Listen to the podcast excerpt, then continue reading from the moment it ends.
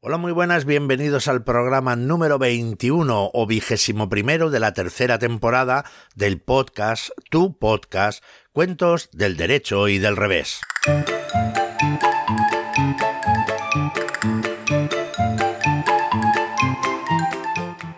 Y como hoy es un día muy especial, el día en el que estamos grabando, que es el día de San Valentín, el día de los enamorados, os estaréis preguntando, ¿y qué tienen que ver los enamorados con los cuentos? Tienen que ver muchísimo porque nosotros estamos enamorados de los cuentos. Estoy enamorado yo y están enamorados nuestros queridos amigos y colaboradores, así que saludamos en primer lugar a nuestro querido amigo muy especial, el pirata burete.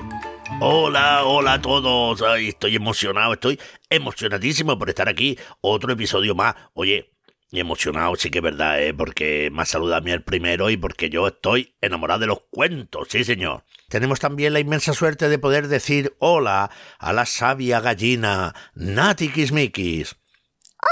Julianini, hola, un saludo a todos nuestros amigos y amigas. Un episodio más, dos cuentos más, alguna adivinanza más. ¿Qué se puede pedir? Pues pocas cosas se pueden pedir, pero sí podemos pedir que en tercer lugar saludamos a nuestro sabueso literario, el perro Parkinson. Hola, hola, hola, hola, hola. Tienes toda la razón, Nati. ¿Qué más se puede pedir? Muy poquitas cosas. Bueno, salvo reconocer la suerte que tenemos de poder estar aquí, junto con todos nuestros amigos y amigas. Sí, es verdad, es verdad, sí, señor. Y después de estos saludos, vamos ya a... No vamos a nada. Pero tenemos que... No tenemos que... nada.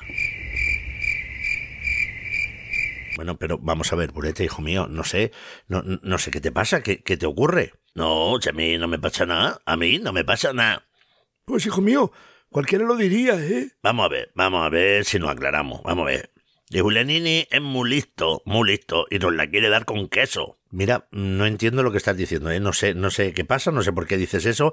¿Y por qué digo eso? Dímelo tú, Julianini. No te lo voy a decir yo, dímelo tú. Que te lo diga yo, pero si es que no sé de qué estás hablando. Sí que lo sabe, Julianini, que sí que lo sabe. No, no tengo ni idea, de verdad, no, no sé qué es. Vamos a ver, yo te refresco la memoria, Julianini. ¿Tú nos puedes decir dónde estaba el domingo? El domingo, el domingo, ¿no? Dices el domingo. Ah, sí, sí, claro, el domingo estuve en Santander. Estaba celebrando el decimocuarto cumpleaños de mi hija Alma. Sí, sí, sí, ya, ya, ya, ya. Estaba allí celebrando el cumpleaños, sí, sí, muy bien. ¿Y qué más?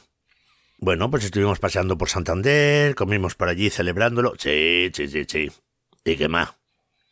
Ah, bueno, sí, es verdad, por la tarde, mira, pues por la tarde fui a una salita de teatro pequeñita, pero muy chula, una preciosidad, que se llama La Media Luna, y fui allí a contar cuentos. Ya, ya, fuiste a contar cuentos. Y... Bueno, pues sí, vino, vino gente, vino un grupo de gente, la salita se llenó. Muy bien, la salita se llenó. Y... ¿Y qué burete? ¿Y qué? Que me estás poniendo nervioso, que no sé, parece... Esto de verdad, de verdad parece el interrogatorio de la policía. Bueno, pero no quieres decir quién estuvo allí. Ah, vale, vale, vale, ya sé a lo que te refieres, hombre.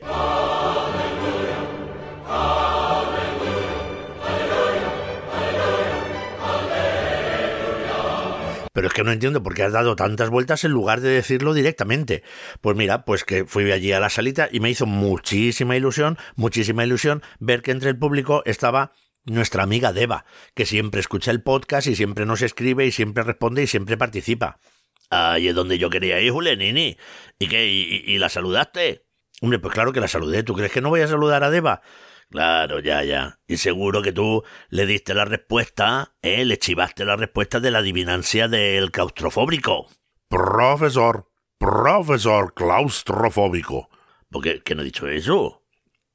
¿Y no está por aquí el hombre este? Bueno, vamos a ver. ¿Eso es lo que te preocupa? ¿Tú crees que yo, al saludar a Deva, le dije cuál era la, la respuesta del, de la adivinanza del profesor claustrofóbico? No, hombre, no. Vino y no le di ninguna respuesta. So- sobre todo por una razón muy sencilla. Es que yo no sé cuál es la respuesta. Solo lo sabe el profesor claustrofóbico y hasta que no hablamos con él no lo sabemos. Así que ¿cómo le voy a chivar la respuesta? Bueno, pues sí, mira, anda que también el burete tiene unas preocupaciones. Sí, sí, la verdad es que, mira, en lugar de estar preocupado, ¿por dónde nos vamos a ir hoy? Bueno, pues mira, sí, tiene toda la razón. Eh, la adivinanza la veremos luego, pero ahora lo que nos toca decir es dónde nos vamos. Y tenemos que decir una cosa.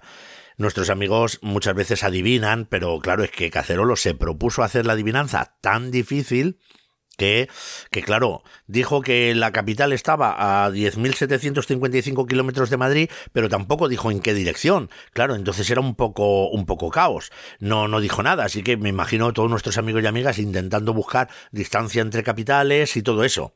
Bueno, sí, sí, pero no pasa nada porque aunque no lo acierten, pues lo importante siempre es participar, es pensar, estar buscando la respuesta. Sí, sí, sí, sí, sí. Tienes toda la razón, Nati, eso es verdad. Pero ¿Dónde nos vamos? Pues esta semana nos vamos a Tokio.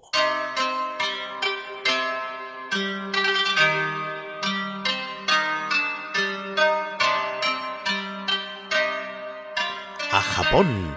Tokio es la capital de Japón. Así que fíjate, lo acertaron esta semana, lo acertaron Ana, su papá y su mamá. Y también lo acertaron Champi, Virginia, Gonzalo, Darío. Oh, fíjate, cuánta gente, ¿eh? Y eso que no era nada fácil. No, no, no, no era fácil, ¿eh? No, pero yo ahora, ahora ya que sabemos que nos vamos a Japón, lo que quiero es escuchar los datos que tiene que decirnos Nati. Muy bien, pues eso es así de sencillo. Mira, dentro música. Uno. Japón tiene unos 120 millones de habitantes, que son un montón. ¿Por qué?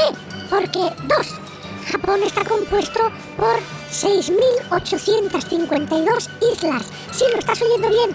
6.852 islas. Tres de todas esas islas, las islas principales, las más importantes, son Hokkaido, Shikoku, Kyushu, Okinawa y Honshu. Cuatro.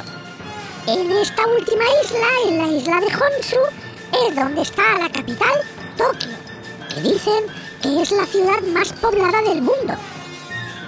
5. En Tokio hay una estación que se llama Shinjuku. La estación del mundo por la que pasa más gente es la estación de Shinjuku. 6. Cuando los japoneses sonríen, tienen la costumbre de taparse los dientes para no enseñarlos. 8. Japón pasa por ser uno de los países más seguros del mundo.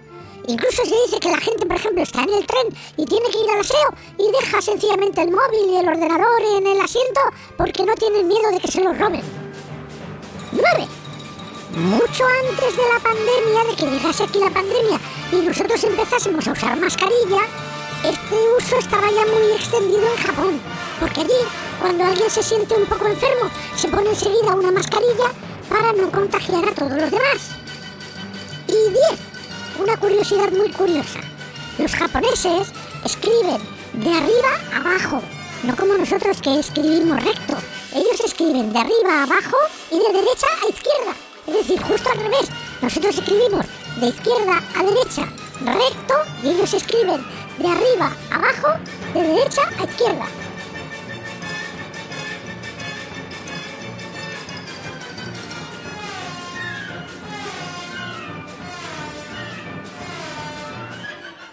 Madre mía, al leer yo un libro de eso japonés, mm, me voy a armar un lío.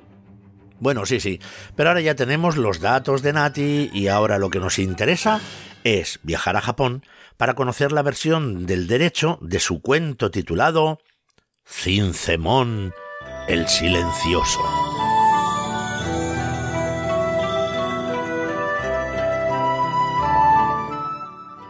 Érase una vez un hombre llamado Cincemón este hombre tenía un trabajo muy especial, este hombre era armero, este hombre fabricaba espadas, pero no unas espadas cualquiera. Las espadas que Cincemón fabricaba eran espléndidas, pero no solo era maravillosa la espada, es que también la vaina donde se guardaba la espada era espectacular, era preciosa, era maravillosa. Y de hecho funcionaban tan bien la espada y la vaina juntas que cada vez que uno guardaba una espada en su vaina, alguna de las fabricadas por Cincemón, entraban tan en silencio, sin hacer el más mínimo ruido, entraban tan silenciosamente que la gente le puso a Cincemón el apodo de El Silencioso. Por este motivo, en Japón todo el mundo lo conocía como Cincemón el Silencioso. Bueno, pues resulta que su fama fue tal que una vez el príncipe se enteró de su destreza y le ordenó que viniese a verle a la corte.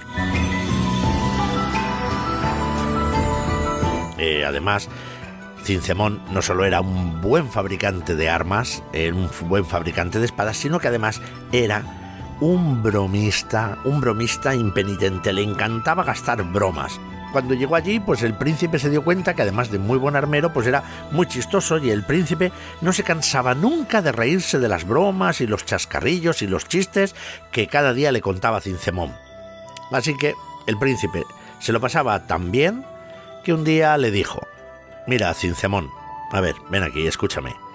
Me lo haces pasar tan bien, me haces reír tanto, que quiero premiarte por tu sentido del humor. Quiero darte una recompensa.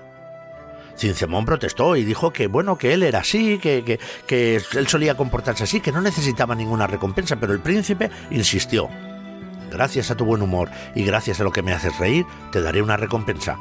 Puedes pedirme lo que quieras. Cualquier cosa que me pidas, la tendrás. Cincemón se quedó un rato pensando y entre lo bromista que era y la propuesta del príncipe, pues se le ocurrió decir lo siguiente. Mira, Majestad, yo en realidad necesitar, necesitar, pues no necesito nada. Pero si es verdad que queréis concederme un favor, que queréis darme una gracia, quiero que me concedáis permiso para husmear en vuestras orejas cada vez que se me ocurra. El príncipe reaccionó primero muy sorprendido y le dijo, pero perdona, eh, ¿quieres decir que lo que quieres de recompensa es poder acercarte y mirar y, tocar mis orejas cada vez que te dé la gana? Efectivamente, Majestad, eso es lo que quiero, respondió Cincemón. Pero, pero vamos a ver, a ver si lo entiendo, dijo el príncipe. Podrías haber pedido, no sé, oro, eh, plata, podrías haber pedido cualquier cosa. Sí, pero es que no necesito cualquier cosa. Podías haberme pedido algo que te hiciera rico. Bueno, es que en realidad tampoco necesito ser rico. Lo que yo quiero es poder husmear en vuestras orejas cada vez que quiera. Bueno, está bien. Haz lo que te parezca. Te concedo permiso. Y desde ese día, Cincemón tenía permiso para acercarse al rey, mirarle, toquetearle y husmear en las orejas. Así que justamente un día que estaba destinado a que el príncipe tenía que estar pasando audiencia y recibiendo a la gente, pues allí vinieron toda la gente del pueblo, los cortesanos, los ministros, cada uno venía con un montón de papeles, maletines para presentarle todas las inquietudes, los problemas y los proyectos que tenían, y en cuanto uno se acercaba al príncipe, le explicaba qué era lo que le preocupaba, qué era lo que quería, entonces el príncipe se quedaba pensando y ese era el momento exacto en el que Cincemón se acercaba al príncipe por detrás, se inclinaba y empezaba a husmearle en la oreja. Al principio la imagen fue muy, muy extraña. Eh, Cincemón se acerca por detrás y está ahí husmeándole en la oreja, pero rápidamente los cortesanos empezaron a pensar que lo que estaba haciendo Cincemón era susurrarle al príncipe alguna crítica sobre ellos, y resulta que empezaron a tenerle miedo. Empezaron a pensar, seguro que se acerca para decirle, no, este hombre no es de fiar, no le haga usted caso. Y claro, entonces, desde ese día, cada vez que tenían que presentarse ante el príncipe, pues dijeron un momento, lo mejor siempre será ir a ver antes a Cincemón, hacerle unos cuantos regalos, ser amigo suyo, para que así cuando le susurre al oído cosas al príncipe, le susurre cosas buenas. Bueno, pues desde ese momento Cincemón el Silencioso no hizo nada más que recibir visitas y visitas de cortesanos y ministros y gobernadores y alcaldes, y todos venían y le contaban sus problemas y le hacían unos regalos impresionantes, impresionantes. Al cabo del tiempo, claro, Cincemón se había hecho inmensamente rico con tanto regalo.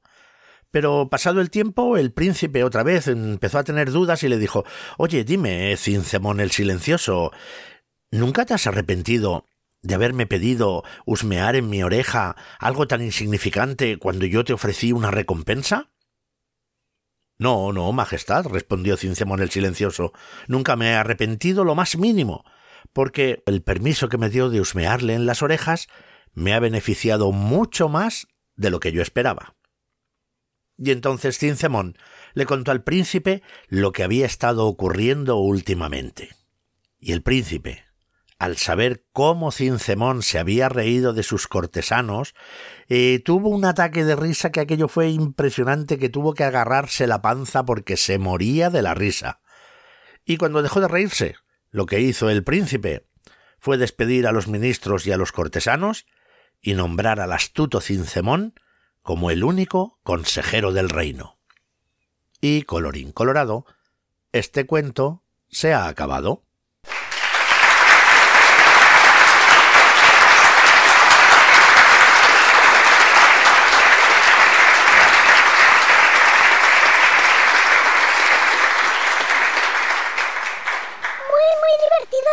muy divertido, mira.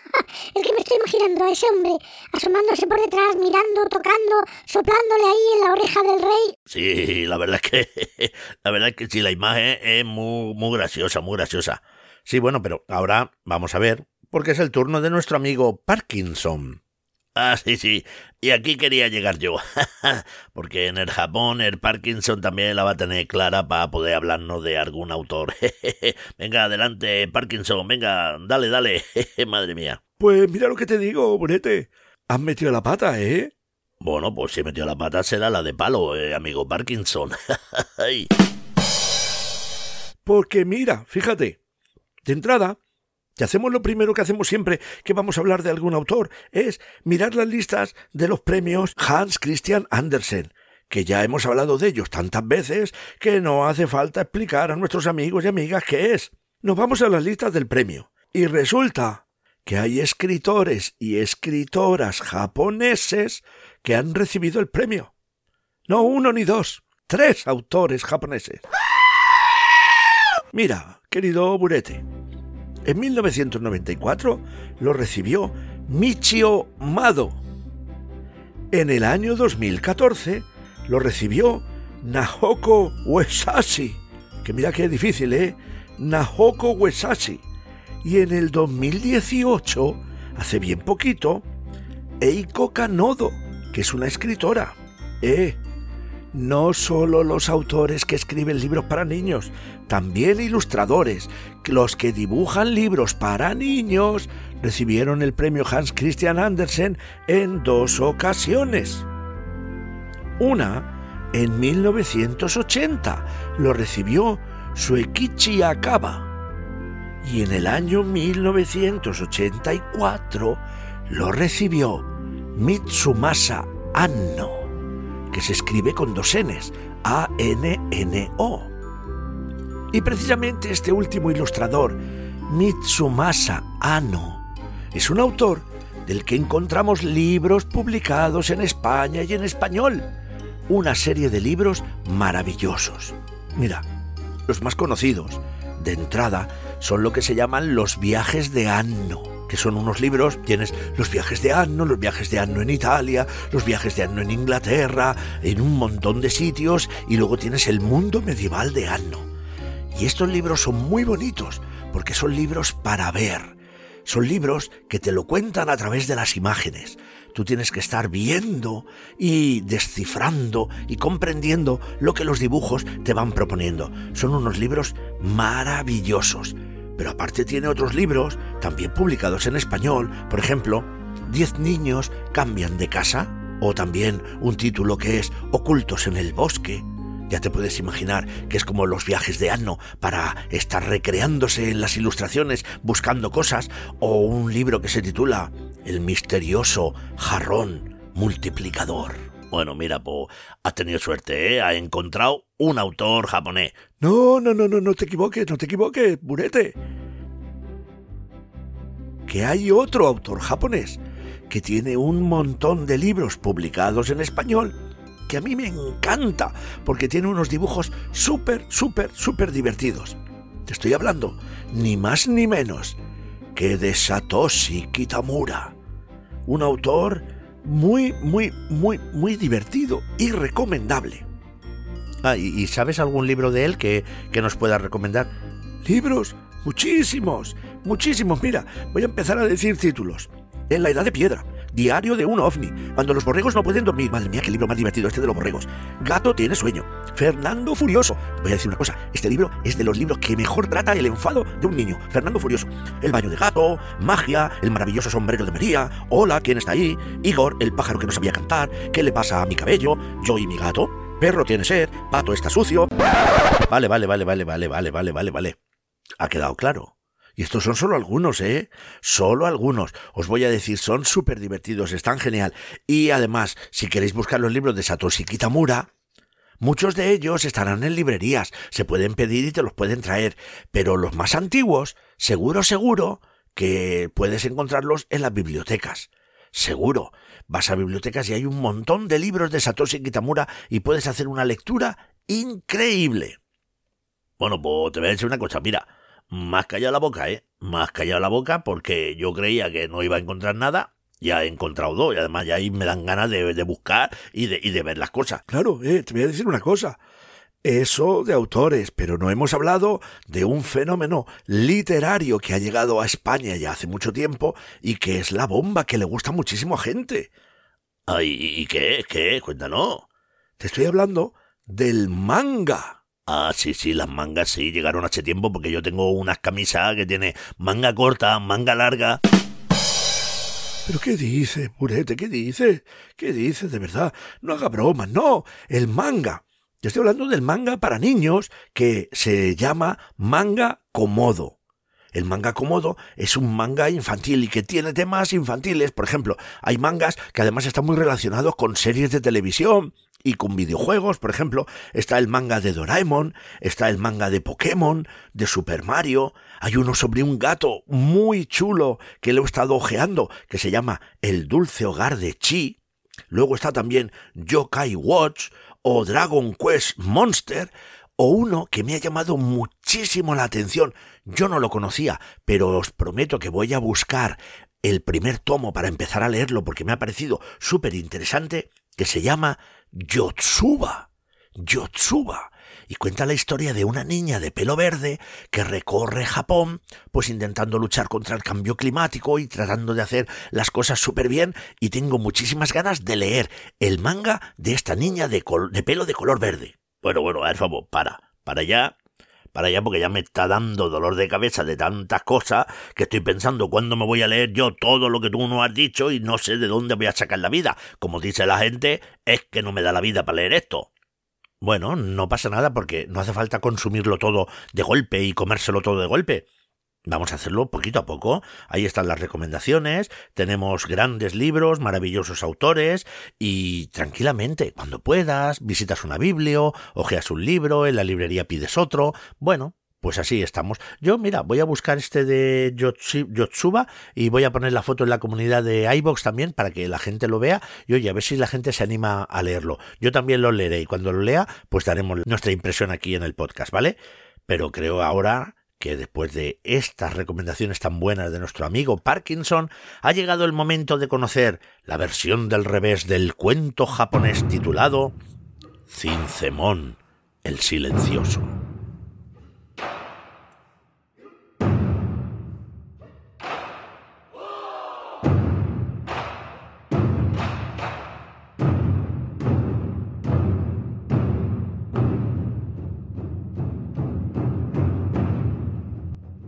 Cuentan la historia de un emperador que antes de llegar a emperador, cuando era un niño y era un joven y todavía era un príncipe, pues vivía rodeado de una nube de sirvientes que iban y venían en una frenética actividad sin parar.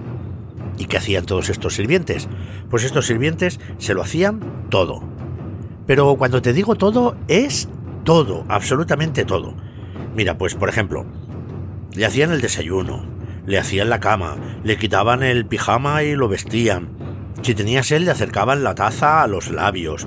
Lo llevaban en una litera si quería ir de un sitio a otro. Cuando comía, había un sirviente con una servilleta que le limpiaba delicadamente los labios. Si tenía que leer, él no se preocupaba, sencillamente se sentaba y le leían. ¿Cómo están las cabezas, Manolo? ¿Eh? En fin, Así con todas las cosas que te puedas imaginar, siempre había un sirviente que se lo hacía al príncipe. Te puedes imaginar que el príncipe acabó absolutamente harto de esto. Tan harto acabó que cuando llegó a ser el emperador se prometió a sí mismo que no haría nada que no pudiese hacer él por sí mismo. De hecho, además, incluso redactó un edicto en el que prohibía que nadie hiciese nada por él, que él se lo haría todo. Cuando te digo todo, es todo. Por ejemplo, si él quería ir a algún sitio, pues él iba, se compraba un caballo, lo alimentaba, le daba agua, lo ensillaba, lo cabalgaba, y después cuando llegaba le quitaba la silla, lo cepillaba, le volvía a dar de comer, y así con todo.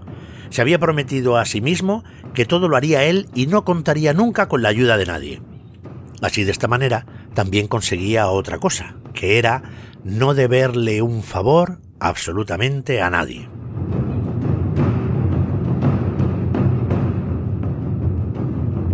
Y todo iba bien, todo iba perfectamente hasta que un día este emperador decidió ir a dar un paseo por el bosque, para ver la naturaleza y los pájaros y los árboles, y resulta que allí tuvo un pequeño percance. Porque mientras paseaba veía todo esto, veía la hierba, veía los árboles, los pájaros, las nubes, pero no vio un pequeño agujero que había en el suelo y tuvo la mala suerte de meter el pie y que el pie se quedase allí enganchado con unas ramas que lo atraparon y no había forma de liberarse. Estuvo un buen rato intentando salir de allí, trató por todas sus fuerzas para poder sacar el pie, pero era imposible, incluso se quitó la bota, pero no había forma de mover el pie ni un milímetro. Y así pasó una hora y dos horas y resultaba imposible liberarse. Cuando ya llevaba seis horas, fíjate, ¿eh? seis horas, que se dice pronto, seis horas, intentando quitar el pie de allí, apareció por el camino un hombre anciano que enseguida le reconoció, sabía que era el emperador, y le dijo muy educadamente, Buenas tardes, Majestad. Eh, parece que os encontráis en un pequeño apuro. Sí, sí, la verdad, tienes razón. No he tenido mucha suerte en este paseo. He metido el pie en este hoyo y se me ha quedado enganchado el pie. Bueno, eh, ¿queréis que os ayude? preguntó el anciano. Por supuesto que no. Por supuestísimo que no. Las cosas, querido anciano, me las hago yo mismo o no las hago. Saldré de aquí por mis propios medios, no te preocupes. Pues nada, nada, dijo el anciano. Espero que tengáis muy buena tarde. Yo estoy volviendo a casa después de un día de trabajo. Muy bien, muy bien. Adiós, adiós.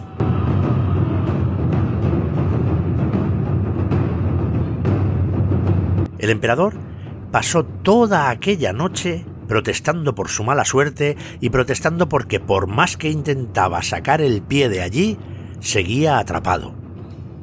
De manera que amaneció y al día siguiente el anciano volvía por el camino desde su casa hacia su trabajo, y volvió a encontrarse con el emperador. Este ya tenía la cara ya un poquito peor que ayer. Buenos días, Majestad. ¿Habéis dormido bien? preguntó muy educadamente el anciano. Si te tengo que ser sincero, anciano, la verdad es que no. He estado toda la noche trajinando, tratando de salir de este hoyo. Pues si quisierais, yo podría... No. Ayer le dije que no, y hoy sigo siendo que no. Le he dicho que lo haré yo. No quiero tener que deberle un favor a nadie. Muy bien, como deseéis, respondió el anciano. Respeto vuestra decisión. Me voy. Hasta la noche. Hasta la noche. ¿Ha dicho hasta la noche? Este hombre está mal de la cabeza, ni muchísimo menos. Esta noche no me encontrará usted aquí. Pero estas palabras que estaba gritando el emperador ya no las oyó el anciano, porque hacía rato que se había marchado a su trabajo. Pero a la noche el emperador seguía atrapado y el anciano regresaba del trabajo a su casa. Buenas noches, Majestad. ¿Aquí seguís? Sí, sí, sí, sí, aquí sigo. Y no por voluntad propia, ¿eh? Pues, si queréis, yo... Sí, sí, sí, sí, sí, sí, sí, quiero, quiero. Por favor, ayúdame, es que no puedo más. Si me sacas de aquí, te daré lo que quieras, anciano, te daré lo que quieras. Bueno, antes de sacarle de ahí, hagamos un trato. Yo os sacaré de allí, pero a cambio solo voy a pedir una cosa, no ni siquiera para mí. Solo quiero que a cambio de liberaros, trabajéis conmigo en el campo una semana. Pero como sé que os gusta hacer las cosas por vos solo, solo haréis lo que podáis hacer solo, sin ayuda, para así no entrometerme. Pues eres un anciano muy generoso, le dijo el emperador. Acepto el trato.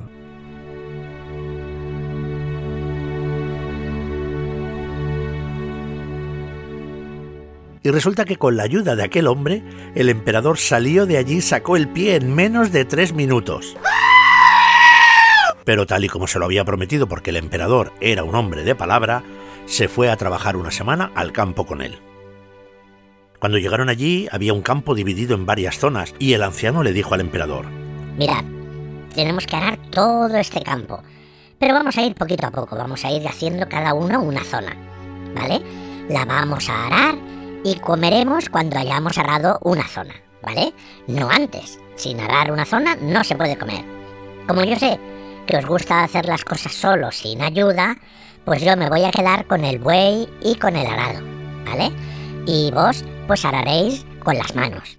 Resulta que a mediodía el anciano ya había arado su campo, pero el emperador, como solo tenía sus manos, apenas había conseguido avanzar dos metros y como las reglas eran las reglas, no comió. A la tarde, a la tarde volvieron otra vez a arar otro trozo de campo, pero el emperador solo consiguió avanzar dos metros. Así que aquella noche, cuando regresaron a casa, tampoco cenó. Al día siguiente, la escena se repitió exactamente igual. Por la mañana no pudo comer porque no había terminado su zona y por la noche no pudo cenar porque no había terminado su zona. Y al tercer día se repitió la escena, pero todavía peor, porque como el emperador llevaba dos días sin comer,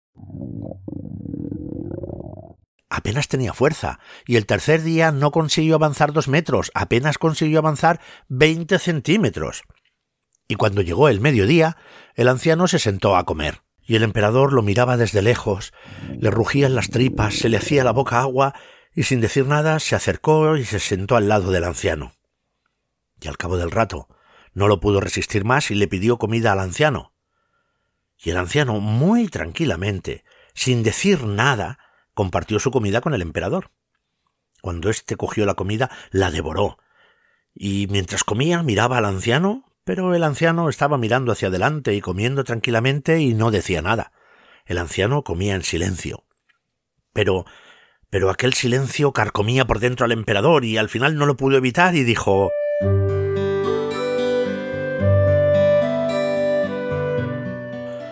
Quiero que sepas que he aprendido la lección, anciano. ¿Qué lección? preguntó aquel hombre como si no supiera nada la lección que sé que estás intentando darme.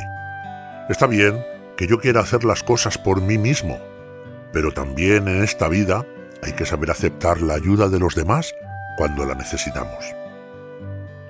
El anciano, el anciano siguió comiendo en silencio, pero sonrió. Y colorín colorado, este cuento se ha acabado.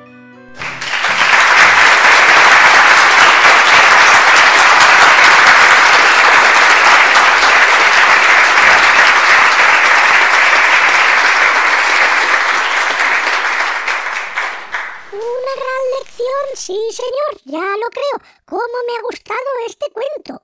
Pues sí, mira, como suele decirse, también hay veces que hay que saber dejar que te quieran y que te cuiden un poquito. Ay, sí, sí.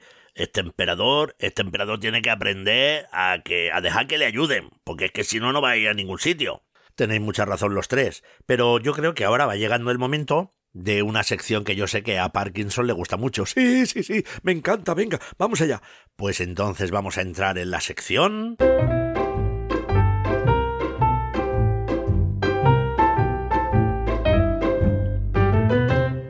La palabra del día. Muy bien, ¿Y, ¿y qué palabra es que hemos elegido? Pues mira, hoy la palabra que hemos elegido es la palabra manga. Bueno, pues vamos a ver, Julianini, vamos a ver si nos aclaramos. Pero es que si yo voy al diccionario... ¿A dónde? Al diccionario. Ah, te había entendido otra cosa. Si yo voy al diccionario veo, veo que manga dice que es la parte del vestido eh, por el que se mete el brazo. Claro, por lo que todo el mundo sabe, la manga, ¿no? Sí, sí, sí, claro, eso, eso es lo lógico, la, primera, la primera acepción, el primer significado. Pero es que mira, he elegido la palabra manga, fíjate, no porque sea una palabra muy complicada que vayamos a aprender, sino porque es una palabra muy curiosa en el diccionario. Así. ¿Y qué, qué tiene de curioso? Pues mira, si tú vas al diccionario, encuentras la palabra manga y encuentras que tiene más de 25 significados. Claro que sí, guapi. 25 significados, madre mía, pero esto es una locura. Claro, porque la palabra manga, pues en muchos países hispanohablantes, que en el- los que se habla español, pues tiene a veces significados diferentes y en el diccionario se recogen todos. A veces hay, hay significados que tú no usas, porque imagínate, pues se usa en Panamá o en México, pero bueno, forma parte del significado de la palabra manga en español. Y uno de esos significados, de los últimos, resulta que dice que manga es el cómic de origen japonés. Anda, pues me he quedado yo impresionada, ¿eh? Una palabra con más de 25 significados. Sí, señor, más de 25. Así que, para que veas, he traído la palabra por eso, no por la dificultad que tiene, sino para que veáis a veces lo ricas que son las palabras. Una sola palabra, fíjate los significados que tiene. Podéis hacer la prueba, ¿eh? que resulta muy curioso. Vais al ordenador, ponéis en el buscador RAE, que es Real Academia Española, y, y escribes la palabra manga. Le das a intro y vas a comprobar la cantidad de significados que te sale. Mira, y ahora una llamada. Uy, pero es- este número es un número extranjero, de fuera. ¿Lo cojo? Cógelo, cógelo, Julianini, porque en este programa pasan unas cosas increíbles. A ver si va a ser alguna cosa curiosa. Sí, dígame. Hola, vecino. Hombre, Sisebuto. Chicos, es el famoso dentista loco del bosque. Espere, espere, que pongo el altavoz. Buenos días, vecinos. Hola, vecino. ¿Qué tal está? Pero nos está llamando usted desde un número extranjero. Claro, claro, vecinos. Es que no se acuerdan ustedes que estoy en Hawái, que he abierto una tienda de souvenirs con mis productos. Ah, sí, sí, es verdad, es verdad. Eso nos lo contó el asesor del que nos trajo unos regalos. Sí, sí, y les tengo que decir que me estoy forrando, ¿eh? Sí, sí, además, también nos escribió usted una carta para contárnoslo. Sí, sí, sí, claro, lo recuerdo perfectamente porque la carta la escribí yo. Bueno, una curiosidad, eh, señor Sisebuto, ¿cuándo tiene usted pensado regresar? Bueno, pues mire usted, la verdad, la verdad le voy a decir Julianini, señor Julianini, que no lo sé, porque es que he iniciado aquí otro negocio que requiere mi atención. ¿Otro negocio aparte de la tienda de souvenirs que ya ha abierto? Sí, sí, sí, aparte, aparte, he abierto, fíjese, una productora para hacer concursos. ¿Qué le parece? ¿Una productora? Sí, sí, señorita Nati de concursos. Por eso les llamo, porque para ese concurso necesito ayuda. Quiero hacer el primer concurso y necesito ayuda. Bueno, la verdad es que me da usted un poquito de miedo, pero bueno, diga, diga que le escuchamos. Es muy fácil, señor Julianini, usted escuche. Mi primera idea, la primera idea que he tenido ha sido la de hacer un concurso titulado ¿Qué fue de...?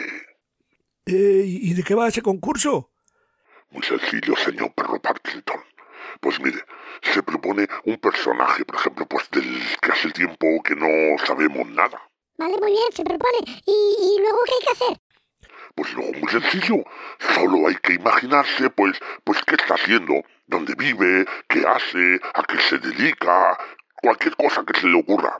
Y el que se invente la vida más divertida de ese personaje será el ganador. Bueno, bueno, tengo que reconocer que el concurso me parece muy imaginativo y, y- y muy creativo. Ya sí, pero vamos a ver, esto es un concurso. ¿Ha pensado usted cuál sería el premio?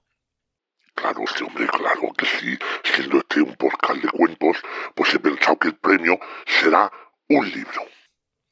¿Un, un libro? Qué bien. Un regalo estupendo, estupendo. Vale, sí, sí, sí, estupendo, estupendo, todo fenomenal. ¿Pero ha pensado usted cómo va a hacer el concurso? Claro que sí, señor Julianini, ¿cómo me puede usted preguntar esto? Vamos a ver, la gente tiene que imaginar que ha sido de un personaje, que ahora diré quién es, que manden sus creaciones y la más divertida gana el libro. Vale, vale, sí. Pero ¿qué gente tiene que hacerlo? Pues qué gente va a ser los oyentes del podcast. Vale, vale. Pero ¿y dónde mandan sus creaciones, lo que ellos inventen sobre ese personaje? Pues dónde va a ser, señor Julianini, a su correo electrónico, el correo que es cuentos del derecho y del revés arroba gmail.com. Vale, vale, perfecto. ¿Y qué libro regala? Pues qué libro va a ser, señor Julianini, pues uno, uno de los suyos. A ver, a ver, e- eche el freno, eche el freno, señor Sisebuto. Vamos a ver. Si le he entendido bien, usted hace un concurso con los oyentes de nuestro podcast. Usa nuestro correo electrónico y regala uno de nuestros libros, ¿no? Sí, señor Julianini, lo ha entendido usted perfectamente. Por lo que he entendido yo, eh, señor famoso dentista loco del bosque, es que me parece a mí que usted tiene la cara muy dura. ¿Y usted qué pone si lo ponemos todos nosotros? Hombre, señor pirata burete, yo pongo la idea, pongo el cerebro y pongo el personaje. Bueno, vale, ¿y, y, y qué personaje es? Pues mire usted, alguien que salió en el podcast hace mucho tiempo y que nuestros amigos Gonzalo y Darío nos preguntaron, oye, ¿qué ha sido de él? Y yo que soy una persona muy lista, muy creativa, muy, muy, muy, muy, muy, muy- que no me sale la palabra de, de- de lo que soy. Un poco cara dura. Eh, hombre, no, señor pirata burete, no diga eso. Eh, Soy una persona, pues claro, muy, muy echada para adelante, pues se me ocurrió este concurso. Y dije, pues vamos a coger ese personaje y vamos a hacer el personaje del concurso. Bueno, pero se está usted enrollando mucho. ¿Y qué personaje es? Estamos hablando del señor Nacho Liso de Pamplona. Ah, de Nacho Orizo de Pamplona. Es verdad que salió en el podcast hace mucho tiempo y, y- y no ha vuelto a salir. Claro, pues ¿qué, qué será de él? Bueno, pero a ver, vamos a ver. Ahora, ahora que usted ha propuesto el concurso, claro, ya lo ha oído todo el mundo, ahora no vamos nosotros a, a- a negarnos a hacerlo, pero vamos a hacerlo bien, ¿vale? Vamos a aclarar un poquito. Tenemos que nues- les pedimos a nuestros amigos y amigas que imaginen la vida, quién es, dónde está, qué hace, con quién está, del señor Nacho Orizo de Pamplona. Que lo inventen, que lo escriban, que manden sus creaciones al correo cuentos del derecho y del revés arroba gmail.com, siempre con permiso de los papás, y nosotros, al más divertido, le regalaremos un libro. Pero para hacerlo bien y que tengamos tiempo, vamos a hacer este concurso, lo iremos recordando en los distintos programas, lo vamos a hacer para coincidir la entrega del premio la semana del 2 de abril. Creo que el podcast sería 4 porque el 2 creo que es domingo, pero coincidiendo el 2 que es el día del libro infantil y juvenil, pues ese día, el podcast del día 4, anunciaremos quién es el ganador y le haremos llegar el libro. ¿Ha quedado claro? Sí, señor, lo ha dejado usted claro, clarísimo, señor Julianini. ¡Abro! ¿Quién es quien llama a la puerta? Pues creo que es el señor y creo que es el profesor claustrofóbico. Pues cuelgo, cuelgo rápidamente que todavía debe estar enfadado conmigo.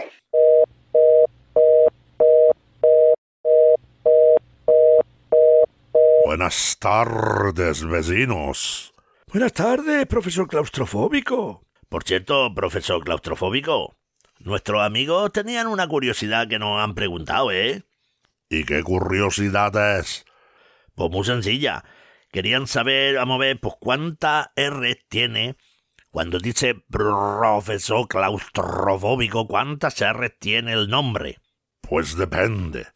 Depende de cómo esté de enfadado. Si estoy muy enfadado, cuanto más rabioso estoy, más R's llevan. Si estoy contento, digo el profesor claustrofóbico. Pero si estoy rabioso, digo el profesor claustrofóbico. Ah, mira, qué curioso. Bueno es saberlo. Pero yo también siento curiosidad por un par de cositas. A ver, a ver, dispare, ¿qué quieres saber? Uno. ¿Ha regresado ya mi vecino, el famoso dentista loco del bosque? No, me temo que no, que todavía está de viaje, creo que por allí por Hawái. No sabemos cuándo vendrá. Y dos. ¿Alguien ha acertado mi preciosa adivinanza de la semana pasada? Pues creo que muchos. Creo que lo han acertado muchos. Pues vamos a verlo.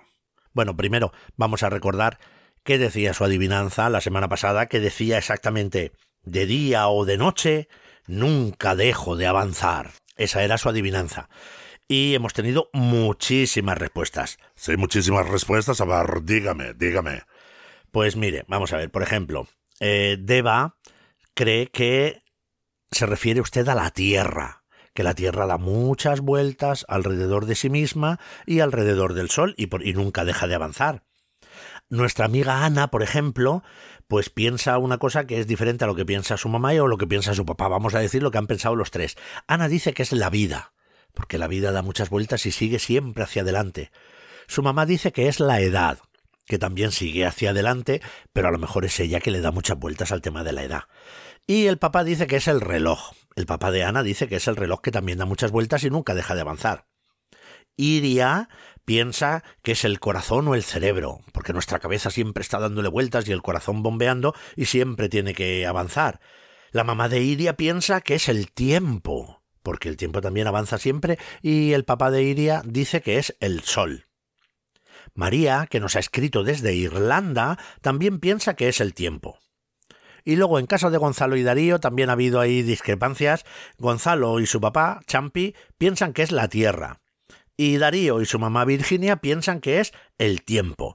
O sea que tenemos una variedad de respuestas muy grande, muy grande. Pues cuánto me alegro, señor Julianini. Me gusta mucho ver que hay muchas respuestas diferentes y que todas, todas pueden ser correctas. Sí, hombre, me alegro y es verdad que la gente le da muchas vueltas al coco, ¿eh? Por eso también podría ser el cerebro, porque le da muchas vueltas, pero ¿usted en qué estaba pensando? Pues yo estaba pensando cuando hice la adivinanza exactamente lo que ha respondido el papá de Ana. Yo estaba pensando en el reloj. Ah, muy buena, muy buena, profesor. Claustrofóbico. Profesor claustrofóbico, señor pirata burrete. Bueno, vale, pero ¿y qué adivinanza nos propone usted esta semana? Muy sencilla. La adivinanza de esta semana dice así. Soy el sitio en el que más vueltas darás en tu vida. Repito la adivinanza. Soy el sitio en el que más vueltas darás en tu vida y recuerdo que puede tener muchas respuestas diferentes. Y ahora me voy. Desde luego, este es el hombre que tiene las despedidas más bruscas que he visto en mi vida. Mira, algo se le habrá olvidado al profesor. Vamos a abrir. Buenos días. Carta para el señor Julianini. Gracias, señor cartero. Ya, ya, ya se la doy yo. Mira, pues ahora tenemos una carta de Cacerolo. A ver, a ver qué nos cuenta. Queridos amigos y amigas del podcast. Podcast, eso. Os escribo esta carta porque, aparte de estar muy constipado, que ya tengo mocos y estoy todo el rato con la nariz taponada, y hablando de mocos, allá arriba en el monte tengo un puchero con mocos.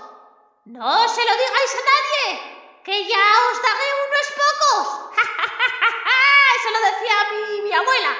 Aparte de eso, es que voy muy ajetreado. Esta semana voy súper ajetreado, no, atra- eh, ajetreado. Como ya sabéis, porque sois unos listos, calistos, me he venido a Japón. Sí, sí, Japón. Eso es, que lo habéis adivinado, que ya no sé. Pero antes he hecho escala en Hawái. Hawái, Bombay, es un paraíso. Bueno, lo de la canción. Pues eso, Hawái, donde me he encontrado con un amigo nuestro y vuestro, de todos, un amigo. Y le he comprado unos regalitos para vosotros. ¿Habéis visto qué bueno soy, eh? Bueno, también hemos estado charlando acerca de una idea que le ronda la cabeza. Ronda que te ronda la cabeza. Así, para atrás y para adelante. Una especie de concurso o algo así, creo, algo así me ha dicho. El caso es que os estáis preguntando, porque sois muy preguntones y siempre os preguntáis por todo, pues seguro que os estáis preguntando por qué me he venido a Japón. Pues muy fácil. He venido aquí porque es el único lugar que en el que puedo aprender a cocinar fuyu o fugu, fugu. Eso, que lo he pronunciado mal, fugu. El caso es que os estaréis preguntando, como siempre, porque sois así de vosotros, así de preguntones y de, bueno, pues eso que... Os preguntaréis qué es el fugu. Pues os lo voy a decir. El fugu es un pez que nosotros conocemos como pez o lobo. Si ese pez que le pones una cuerdita y vas por la calle paseándolo. ¡Que no! ¡Que no! Que el pez globo es un pez, un pez como otro pez cualquiera, pero este es muy, muy venenoso. Se llama pez globo porque cuando se ve en peligro, ¡fua! se hincha. Parece un globo, por eso. Bueno, pues como es tan venenoso, solo se puede comer en restaurantes en los que haya un experto en fugu que tenga el título del gobierno japonés. Yo estoy en ello ahora, ¿eh? Yo estoy en ello. Yo creo que en un par de años o cinco eh, ya tendré perfeccionado la técnica. Bueno, de hecho en Japón hay un dicho que es, atentos, fugu wa kuitashi y nochi wa. ¿Habéis visto qué pronunciación, eh? Bueno, pues esto significa alguien quiere comer fugu, pero no quiere perder su vida. Esto se dice cuando alguien que va a emprender una acción peligrosa. Claro, es peligrosa porque, porque como fugu es eh, venenoso, pues así. Os estaréis preguntando, pues eso, como preguntando, como sois así vosotros de preguntones, que dónde voy la semana que viene. Pues es hora de que dejéis de ser así de preguntones, como he dicho. Porque sois así y también sois unos cotillas, que todo lo queréis saber. Pues os lo voy a decir. La pista de esta semana es que me voy a un país que incluye en su nombre el nombre de un jugador de baloncesto americano. Sí, un, jugador tal, vez de los más famosillos que hay por el mundo de baloncestísticos americanos, de estos. Bueno, me despido de vosotros, que os quiero mucho, como la trucha al trucho. Y os mando un fuerte abrazo y un montón de besos. Au revoir, bye bye. Y todo esto por una carta, ¿eh?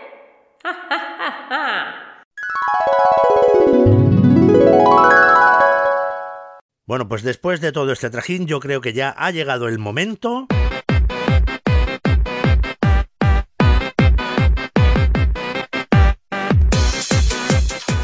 Como siempre, lo primero y más importante, decir gracias. Gracias a los que sois el motor y el empuje de este podcast, que sois todos los que lo escucháis y todos los que nos escribís para contarnos que os gusta el podcast, para darnos las respuestas a las adivinanzas y todo. También queremos decir que echamos de menos a algunos de nuestros amigos que suelen escribirnos a Paola y a Mateo, a Mateo, desde Bolivia a Jeceus y Rafael, a Pedro, también tenemos que decirles a Pablo y a Daniel, que sabemos que alguna vez nos habéis querido escribir, pero ha sido papá, Pepelu, no lo quiero decir muy alto, que se ha despistado, que nos lo ha dicho. Pero bueno, muchísimas gracias a todos, que estamos deseando que nos escribáis, que nos contáis qué ha sido de Nachorizo de Pamplona, que contestéis a la, a la adivinanza, con el concurso que empecéis a imaginar y a escribir, y si lo hacéis en familia, muchísimo mejor. Esperamos recibir vuestras creaciones en el correo cuentos del derecho y del revés arroba gmail.com y si no también podéis contactar con nosotros como decimos siempre por Facebook o por Instagram, por privado, siempre repetimos con permiso de papá y de mamá. Y si te gusta lo que hacemos, compártelo, coméntaselo a tus amigos para que cada día seamos más en este podcast en el que lo importante eres tú.